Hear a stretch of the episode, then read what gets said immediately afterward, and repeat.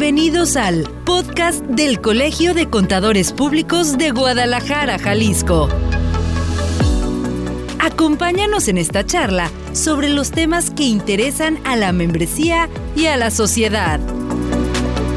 Esta es la voz de los contadores, la voz de los expertos. Esta es la voz del Colegio de Contadores Públicos de Guadalajara, Jalisco. ¡Comenzamos!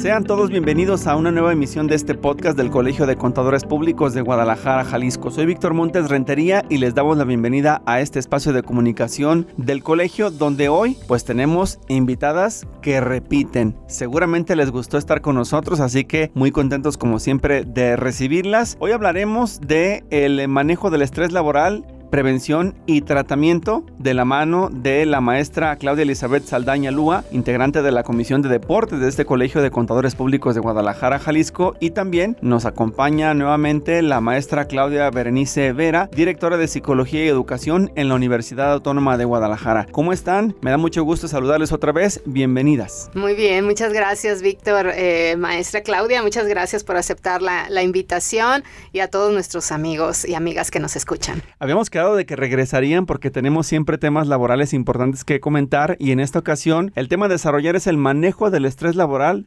prevención y tratamiento. Hay el estrés. Todos hemos padecido en algún momento y todos creo que lo padecemos en la casa, en el trabajo, en la escuela. Tengo entendido que hasta los niños se estresan, pero todos tenemos, de acuerdo a nuestra etapa de la vida, diferentes herramientas para manejarlo. Así que, pues, ¿por dónde comenzamos, maestra? Primero, yo creo que solicitaría de su parte, si son tan amables, una definición del estrés, por favor. Bueno, el estrés es una condición en donde las personas nos sentimos agobiadas y esto nos hace generar pensamientos negativos, muchas veces preocupantes, sobredimensionados y lo que va a provocar es una situación fisiológica a raíz de estos pensamientos y de estas sensaciones que estamos viviendo con diferentes aspectos. Puede ser desde una ama de casa, como bien lo mencionas, un niño. Y bueno, pues en el medio laboral es un factor frecuente que cada vez va en aumento, pero que desafortunadamente cada vez causa más incapacidad laboral. Entonces está causando diferentes enfermedades de tipo cardíaco, gástrico, físico, neurológico. Entonces es algo que es importante manejar para que las personas puedan tener una mejor condición de vida. Podríamos entender que el estrés es esa reacción fisiológica de nuestro cuerpo y que inclusive viene desde la evolución humana para tratar de responder a las amenazas del entorno. Supongo que en el tiempo de las cavernas era pues si un depredador te perseguía o perseguía a tu familia o tus seres queridos estaban en riesgo, se detonaban ciertos químicos que generaban el estrés, pero hoy estamos viviendo llenos de trabajo, de mucho estudio, de presiones económicas, de presiones laborales y entonces aquí es donde se detona el estrés. Hay signos particulares que caracterizan el estrés para saber identificar en qué momento nos estamos estamos sintiendo estresados? Claro, generalmente vamos a tener sudoración, dolor de cabeza, palpitaciones, inquietud motriz, nos paramos, nos sentamos, no encontramos nuestro lugar, insomnio, falta de apetito o exceso de apetito, pero cuando esto pasa generalmente vamos a consumir tal vez alimentos que son con poco valor nutrimental, ¿no? Vamos a comer más cosas que son altamente calóricas, calorías vacías, porque vamos a sentir que necesitamos el apapacho. Entonces también depende de cómo manejemos nosotros o afrontemos las situaciones, pero se está haciendo como de la situación común. Las personas empiezan a subir de peso y se empiezan a agobiar y el sedentarismo pues incrementa una cantidad de situaciones físicas impresionantes. Maestra Claudia, ¿es diferente entonces cuando tenemos un ataque de estrés o uno de ansiedad o vienen de la mano? Vienen de la mano. Lo que pasa es que la ansiedad puede ser una situación que no tenemos un motivo, que es como repentina, puede ser súbita, puede llegar a momentos a ser muy alta y las personas perdemos el control, que se le conoce ataques de pánico, y entonces sentimos que nos va a dar el infarto, que ya es el último día de nuestra vida, y el estrés generalmente identificamos qué lo está provocando. Puede ser hasta como el día de hoy, ¿no? Un día de lluvia, tráfico, se nos hace tarde, eh, llevamos tarde a los niños a la escuela y eso nos atrasa todo nuestro día. Entonces pueden ser cosas muy simples, pero generalmente son cosas que nos sal que se salen de nuestro control y nos van a provocar una situación complicada. Me da la impresión de que hoy los seres humanos y particularmente los mexicanos, que es nuestro caso, ya nos acostumbramos al estrés. Hay quienes dicen, es que yo vivo estresado, es que yo si no estoy estresado no estoy funcionando bien, o si estoy tranquilo, pues es que algo no, no va a salir bien o me estoy incluso preocupando por algunas cosas. Entonces, ¿en qué momento hicimos de esto una normalidad? ¿En qué nos equivocamos? Yo pienso que en el momento en que generalizamos el estrés a todo y lo tomamos como parte de nuestro día, y entonces al asumirlo como parte de una normalidad, la normalidad nosotros la clasificamos como lo esperado, lo socialmente esperado. Entonces, pues si ya es parte del trabajo, es parte del día a día, pues entonces lo asumimos como una parte de nuestra vida y lo fuimos haciendo del dominio común. Todos estamos estresados, pero es normal, cuando no es normal. Y entonces, bueno, pues vienen términos ahora muy comunes como el burnout, ¿no? Este este término que nos habla aparte de síntomas depresivos en donde vamos sintiendo una sensación de que lo que estamos haciendo no es suficiente, nos preguntamos si lo que estamos en donde estamos es donde queremos estar, si somos buenos padres, si somos buenos amigos, etcétera. Entonces nos vamos cuestionando hasta cuestiones de nuestra de nuestra forma de ser o nuestro desempeño laboral o como padres. Entonces, al hacerlo tan tan dominado por todas las personas, perdimos dónde era la línea de la normalidad y la línea de una situación que no es normal. Y hablando de, pues, acostumbrarnos al estrés, ¿podríamos identificar algunas funciones, carreras o trabajos que son más estresantes que los otros? Y me refiero, por ejemplo, los elementos de seguridad deberán tener un nivel de estrés. Las personas que trabajan en una fábrica tienen otro. Los que trabajan en oficina tienen otro, pero todos están manejando estrés. ¿Si estoy en lo correcto o estoy equivocado? Así es.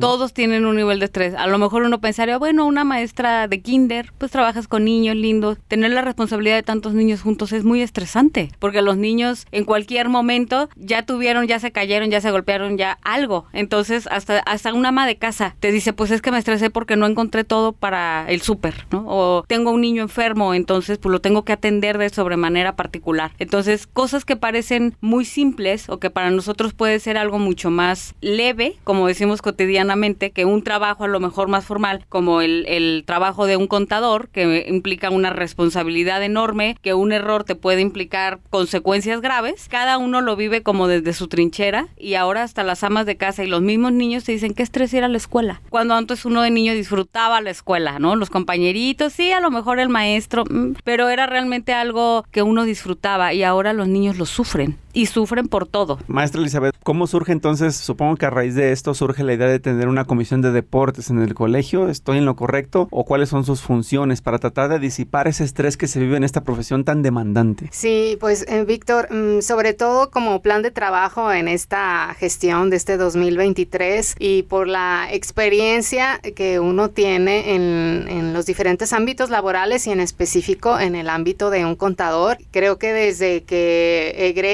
o si no desde antes ya tienes la conciencia a lo que te vas a enfrentar, ¿no? Esta responsabilidad que mencionaba la maestra Claudia. Y efectivamente, considerando en base a, estas vivencias personales y retomando obviamente la actividad deportiva y física que se fomenta en el colegio, considero importante tratar este tema, ¿no? A través de esta vía del podcast, porque a veces, como bien lo mencionaba la maestra Claudia, pues lo tomamos de hecho, ¿no? De facto, pero pocas veces ponemos atención o, tratamiento, ¿no? aterrizando en este ámbito de los colegas, de los contadores, que a veces son jornadas hasta 24/7, ¿no? 24 tal cual, 24 tras 48, a veces sin dormir, porque es una realidad, ¿no? En, en cierres anuales o cierres mensuales. Eh, mencionamos eh, fuera del aire, ¿no? Que, que, se pudiera entender a lo mejor en años atrás, 10, 15 años, podrían, podríamos tener estos eh, ciclos de trabajo muy bien identificados, pero en la actualidad realmente ya no tenemos esos ciclos tan marcados porque creo que ya se han ampliado las demandas, se han ampliado las exigencias, ¿no? Eh, e incluso profesionalmente hablando, ¿no? En todas las áreas ya tienes que tener N o X o Y habilidades porque si no, no eres competente a nivel laboral y profesional. Entonces creo que las exigencias actuales se han extendido y no se diga lo que es en, en la labor de un contador. Entonces, a título personal, considerando esta problemática, dije, creo que es importante platicarla, acercarnos a los expertos, que no lo demos eh, por hecho y decir, bueno, pues es parte de, la actividad, ¿no? Y a veces se menciona hasta las eh, propuestas laborales, ¿no? Que sepa trabajar bajo presión, ¿no? Y a veces a título personal yo lo cuestiono. Bueno, un trabajo forzosamente tienes que eh, trabajar siempre bajo, bajo presión. Buena pregunta. Digo, yo, yo sí lo, lo cuestiono porque considero que no debería de ser así un requisito que tú sepas trabajar siempre bajo presión. Yo creo que debe de haber sus limitantes. Y ahorita la maestra Claudia que nos, que nos amplíe esta parte. Y por eso fue la, la, inquietud de tratar este tema. Y si algún colega nos está escuchando, pues eh, que sea esta ventanita de primero cuidarnos nosotros, ¿no? Como seres humanos, como profesionales. Porque si no, a la larga, pues no vamos a poder funcionar. Hablando de los contadores, que es a quienes hoy estamos dirigiendo particularmente este podcast, pues sí, todo parece indicar que dejan todo como los deportistas en la raya, ¿no? Que salga la declaración, que salga el documento, que salga lo que me están solicitando, pero ¿a qué precio? ¿Al de mi familia, al de mi salud, al de mi descanso, beneficio personal, a mi salud mental? Creo que tenemos que de repente hacer un alto y decir, a ver, busquemos estrategias y herramientas para tratar de que si va a haber estrés, sea el mínimo posible o si ya está ahí, poder manejarlo, ¿no? No sé qué opinas, doctor. Yo pienso que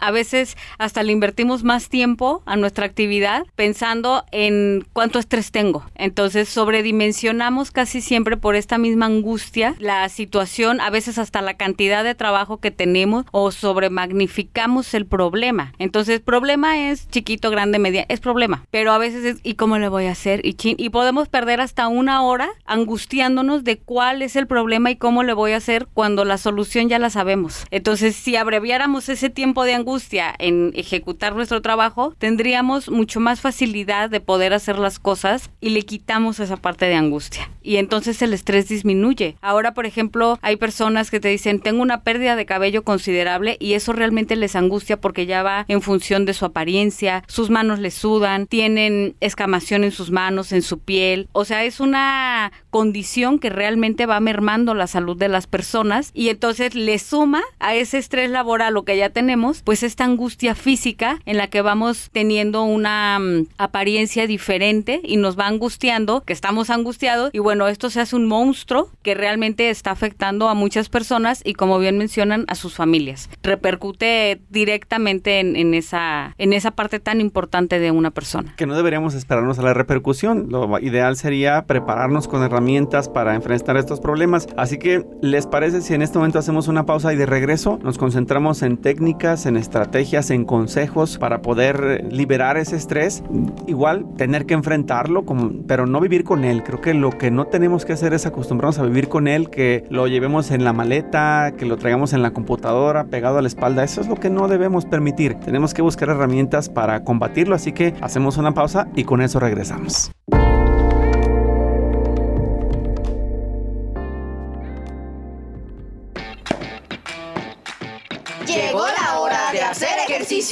Participa en nuestro primer torneo relámpago de pádel. La cita es este domingo 24 de septiembre a las 8.30 de la mañana. En las canchas Best Padel de la colonia Periodistas en Zapopan. Inscríbete a la página web del Colegio de Contadores en cualquiera de las dos categorías intermedios y avanzados, o si lo prefieres, en la de iniciación y principiantes. Este evento es para toda la familia. La cuota de recuperación es de 650 pesos por persona. El cupo está limitado a 16 parejas. Únete a nosotros para una mañana llena de diversión, deporte y amigos. Te esperamos en la cancha. La Comisión de Deportes del Colegio de Contadores Públicos de Guadalajara, Jalisco, invita.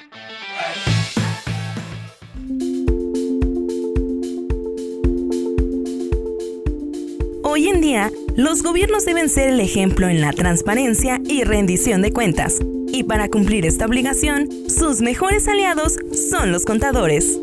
Si tu especialidad es el área de auditoría, debes inscribirte en el Diplomado en Auditoría Gubernamental 2023, dirigido a la revisión del sector gubernamental con un enfoque altamente práctico. Te daremos herramientas sobre metodología, etapas y procesos de la auditoría pública, así como el marco legal de la fiscalización y auditoría gubernamental. Todo conforme al marco normativo aplicable en la administración pública. El diplomado en auditoría gubernamental está dirigido a servidores públicos estatales y municipales, despachos de contadores y público en general. Inscríbete y participa. El diplomado se realizará en las modalidades presencial o híbrida. La fecha límite de registro es el lunes 18 de septiembre. Entra al sitio www.ccpgj.org.mx y realiza tu inscripción en línea. Colegio de Contadores Públicos de Guadalajara, Jalisco, te invita.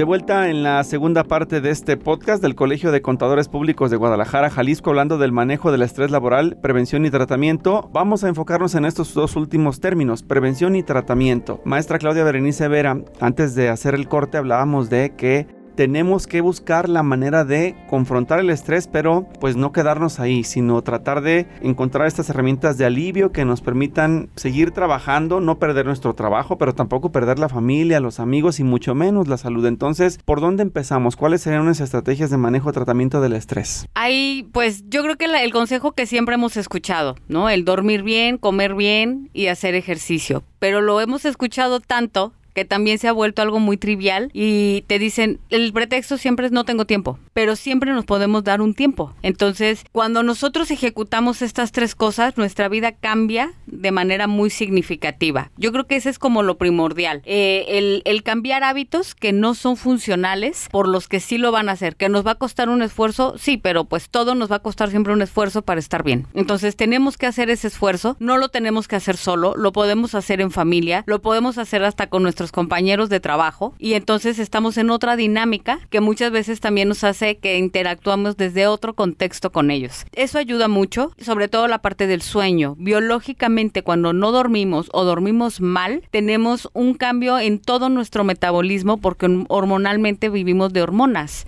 Entonces, cuando nosotros no dormimos, alteramos toda nuestra bioquímica cerebral, por lo tanto, nuestro sistema hormonal. Todo nuestro metabolismo cambia. Entonces, eso también nos va a afectar en una de malestar general. Por eso es tan importante la parte de la alimentación y del sueño. Y posteriormente, pues bueno, yo creo que ya que estemos ubicados en nuestro, en nuestro medio de trabajo, es pensar si realmente vale la pena lo que estoy haciendo laboralmente o profesionalmente por todo lo que estoy perdiendo. O sea, si ponemos esta balanza, ahí es donde nosotros podemos darnos cuenta de si realmente está valiendo la pena, ¿no? Porque a veces perdemos más de lo que estamos ganando y nos basamos en muchas cosas materiales. La parte económica, todos los pagos, y es muy válido. Sin embargo, a la par estamos perdiendo otras cosas que lo material lo podemos recuperar, pero la parte de la, de la salud, de nuestra convivencia familiar y nuestro bienestar mental no. Se pueden romper relaciones y hasta matrimonios, ¿no? Incluso relaciones padre-hijo por este tipo de, de conductas equivocadas. Claro, y es algo que está pasando cada vez más frecuente y estamos haciendo como esta lucha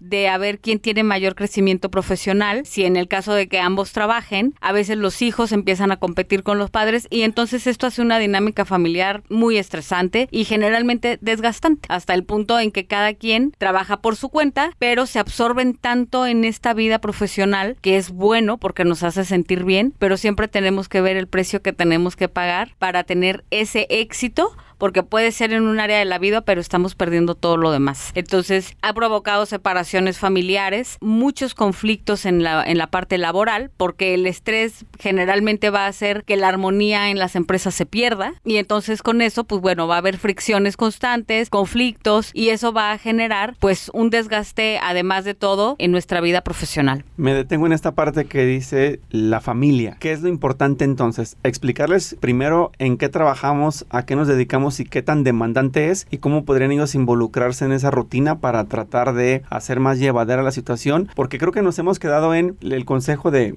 no lleves el trabajo a la casa, no te lleves el estrés a la casa, sí, pero ¿cómo le hago si de repente el tiempo en oficina no alcanzó, una junta que se prolongó y de repente me llevo el trabajo a casa? Entonces, ¿en qué momento, o sea, cómo podemos involucrar a la familia para que esto se disminuya, la carga del estrés? Generalmente sí, yo creo que el hecho de que la, familia conozca cuál es la dinámica y sobre todo la responsabilidad de la importancia del trabajo, lo, lo pueden entender. Sin embargo, a lo mejor vamos a decir, dedicábamos dos horas, por ejemplo, cuando llegábamos a nuestra casa, pues a lo mejor vamos a, dedicar una, pero esa una tiene que ser sí o sí. O sea, eso es lo que no va a cambiar. Así como decimos, bueno, pues es que tengo que ir a la junta sí o sí, eso no va a cambiar. También nuestra dedicación a nuestra persona y a nuestra familia. Y entonces cuando nosotros marcamos esos límites muy claros, entonces el sistema se acomoda. Y entonces todos dicen, ah, a Juan no le podemos hablar de 9 a 10 porque está con su familia. Una vez que llega a su casa no contesta el teléfono. Y entonces todos los demás ven cómo le hacen. Porque cuando nosotros vamos permitiendo, entonces cuando nosotros permitimos, dejamos que el otro entre hasta el fondo. Entonces, si es de nuestra familia, si es de nuestra vida personal, a veces los correos son en la madrugada y tienen el teléfono prendido. Y yo les digo a veces, por ejemplo, mis pacientes me decían, es que tengo hijos que se fueron de fiesta, que están de campamento, ¿cómo lo apago? Pero aunado a eso llegan los correos del trabajo, el mensajito del jefe de aquí te lo dejo para cuando te despiertes, pues ya me despertó. Entonces, el hecho de tener tal vez separado un teléfono para el trabajo y un teléfono para la familia es bien funcional, porque tenemos que marcar esos límites muy claros. Como decía la maestra hace un momento, los requisitos de un trabajo es bajo presión. Entonces, ya desde ahí no has tenido el trabajo, pero ya sabes, ya te llevaste el estrés, aunque sea nada más la entrevista inicial. Entonces lo vamos asumiendo como parte de un trabajo y es por eso que cada vez vamos siendo menos productivos, porque el estrés nos gana. Yo daría un consejo además que si usted eh, tiene ese dispositivo o la tableta o le asignaron una computadora portátil, también apáguela y ciérrela. Si es el momento de ver la televisión, aunque sea media hora, se apaga todo y se deja a un lado. Si es la hora de cenar y de comer, se quita el teléfono y nadie nadie ve los dispositivos. Es platicar entre nosotros, ver cómo está el otro y eso también ayuda a desahogar. No sé si sea también recomendable, eh, maestra, el hecho de que no se le pregunte a la persona cómo te fue en el día de trabajo, porque me parece que a veces te hacen revivir otra vez la tormenta de la que viene saliendo, ¿no? Sí.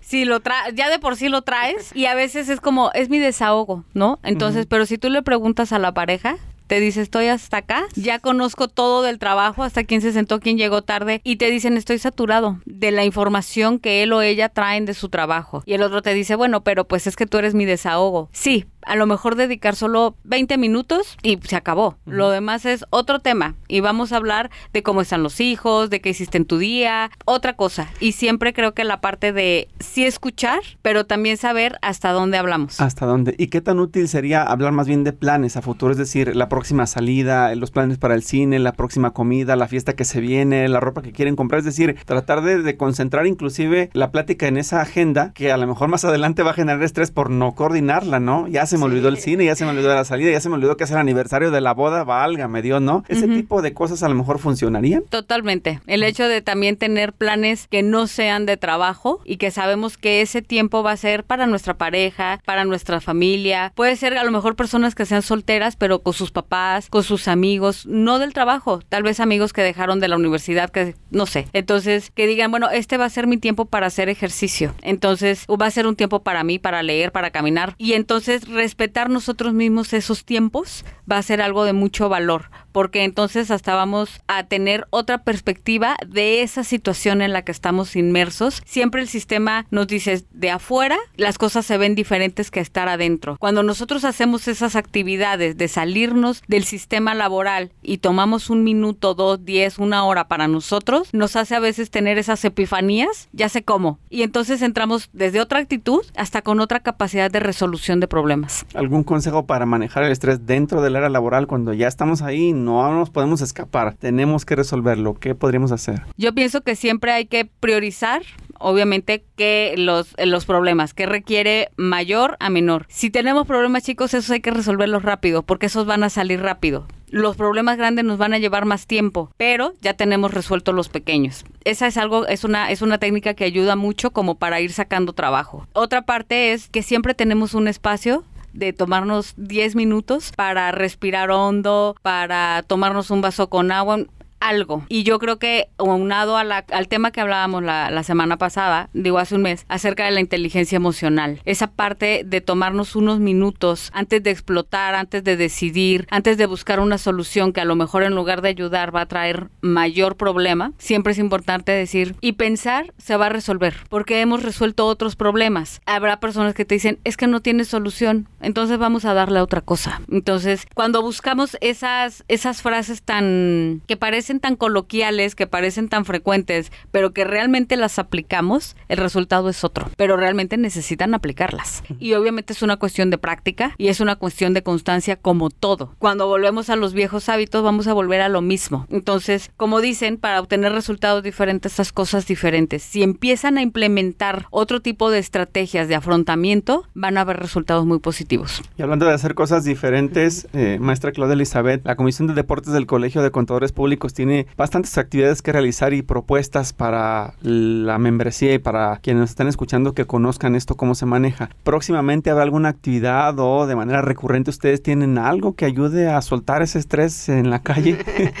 claro que sí, Víctor, amigos y amigas. Pues eh, de hecho tenemos eh, una actividad para este mes, un torneo relámpago de pádel. Aquellos que no conozcan este deporte, eh, en últimas fechas se ha vuelto muy en boga en nuestra ciudad de Guadalajara. Es un deporte similar al tenis. Generalmente se juega en parejas con una raqueta, con una pelota similar a la, a la del tenis y realmente es un deporte muy noble. Lo pueden jugar niños, niñas, personas adultas, mayores, ¿no? Entonces, en esta actividad que tendremos el 24 de septiembre, domingo, en una cancha reconocida de que en nuestra ciudad, vamos a tener este torneo relámpago. Los invitamos a que ingresen a la página del Colegio de Contadores Públicos de Guadalajara, Jalisco, busquen este evento, eh, se registren, tiene una, eh, un costo de recuperación, pero realmente precisamente buscamos eh, esta dinámica de convivencia entre los colegas, entre sus familias, en donde pues de esta manera nos desestresemos. Aparte de esta actividad, hay una actividad anual que es tradicional, que es la carrera del contador, que esa también pues en donde participan pequeños y, y grandes, pero próximamente les tendremos la fecha en la cual se desarrolla y también pues durante el año actividades enfocadas al Día del Niño, en los cuales de la misma manera pues se invitan a los padres de familia, a los chicos y chicas que realicen alguna actividad recreativa y deportiva. Entonces buscamos realizar algunas de estas uh, actividades para fomentar precisamente entre los colegas y sus familias la actividad deportiva y como en esta estrategia que nos mencionaba la maestra Claudia, tan importante de realizar deporte y que va a abonar a disminuir el estrés laboral. No deje de pasar la oportunidad de participar de estos eventos porque me parece que se conecta una cosa con la otra. Pongo el ejemplo, el que usted participe con su familia en el torneo ayuda a integrar esa dinámica familiar ya que además de que conozcan a los colegas, escuchen las pláticas y sepan que pues a pesar de que allá en el trabajo es donde mandan al papá todo estresado o a la mamá, también hay gente buena, hay amigos que pueden resolverlo. Y hablando de inteligencia emocional, si el equipo se crea para este torneo de pádel entre compañeros, pues hay una integración ahí del grupo que también ayuda a resolver conflictos. Entonces me parece bien interesante que las cosas se conectan, ¿no? Exactamente, nada es casualidad. ¿eh? sí. sí. Pues excelente. Entonces ahí está la, la propuesta, reiteramos hoy, el manejo del estrés laboral, prevención y tratamiento. ¿Alguna recomendación adicional o invitación que tengan para nuestros escuchas? Yo creo que algo que se me pasó muy importante es la administración del tiempo. Muy bien. Yo, yo he hecho así como una agenda muy precisa que puede ser flexible, obvio, pueden salir mil cosas, pero siempre administrar nuestro tiempo y cumplir eso, esas cosas que nosotros determinamos, puede ser una gran diferencia. Nos va a, dar, nos va a alcanzar el tiempo, porque también hay que ver cuánto procrastinamos en, en cosas que no son nutrientes para nosotros, ¿no? Entonces hay que hacer una balance de, este, de estas cosas, en qué estoy perdiendo el tiempo y en qué estoy invirtiendo mi tiempo. Uh -huh. Esa es una, es una buena estrategia también. Y pues muchas gracias, muchas gracias por la invitación. La procrastinación es cuando estamos hablando de esas tareas que dejamos y dejamos y dejamos porque no las queremos hacer, pero sabemos que tenemos la obligación de entregarlas, ¿no? Claro, o que nos cuestan más trabajo y entonces sabemos, nos implican un gran esfuerzo y pues lo voy dejando para después. A final de cuentas lo vamos a hacer, lo tenemos que hacer. A veces ha funcionado, a algunas personas les funciona, que es lo primero que hacen, porque eso te quita el pendiente, te quita la flojera y entonces puedes hacer tu día con mejor actitud. Yo creo que ese es otro punto importante. La actitud con la que nosotros hagamos las cosas y enfrentemos las situaciones difíciles hace un abismo de diferencia porque nos cuesta lo mismo hacerlo bien que hacerlo mal. Hacerlo de buenas que hacerlo de malas. Tardarnos una hora que tardarnos diez. Porque los otros 50 minutos refunfuñamos porque lo tenemos que hacer. Entonces, la actitud también cuenta mucho y me parece que son cosas que en suma, así como la gota de agua que va llenando el vaso, La verdad es que si siguen cada uno de los pasos que les menciono, yo estoy segura que van a obtener una diferencia aunado a este a esta recomendación del deporte que yo creo que es algo maravilloso que deberían de tener todas las empresas. Esos momentos de deporte y de recreación entre colaboradores, eso me parece una idea fabulosa. Les recordamos a todos ustedes que nos escuchan que el día tiene 24 horas. Sin embargo, entendemos que se tienen que dejar pues 8 o 6 tal vez para trabajar. El resto pues hay repartirlas entre el descanso, que son 8, 6 o 7 horas de sueño, dependiendo de cada persona. Pero además hay que seleccionar parte de ese tiempo para estar con la familia, con los amigos y lo más importante, dedicar unos momentos a nuestra propia salud. Es importante combatir el estrés, así que para no tener problemas o repercusiones en nuestro estado de ánimo, nuestra salud y por supuesto atender a estas recomendaciones de prevención y tratamiento. Gracias Víctor y pues si me permites invitar a los colegas a que se inscriban, a que participen en las actividades que ofrecemos en la Comisión de Deportes. Su ayuda, su apoyo será muy importante. Excelente. Maestra Claudia Berenice Vera, directora de, en Psicología y Educación de la Universidad Autónoma de Guadalajara. Muchísimas gracias también por esta charla, como siempre. Pues muchas gracias a ustedes por la invitación, por permitirme compartir un poco de esta información que podemos brindarle y sobre todo, pues esperemos que se les desea de, de gran utilidad. Muy bien, pues nos vamos muy relajados, cuídense mucho, pásenla bien. Hasta la próxima.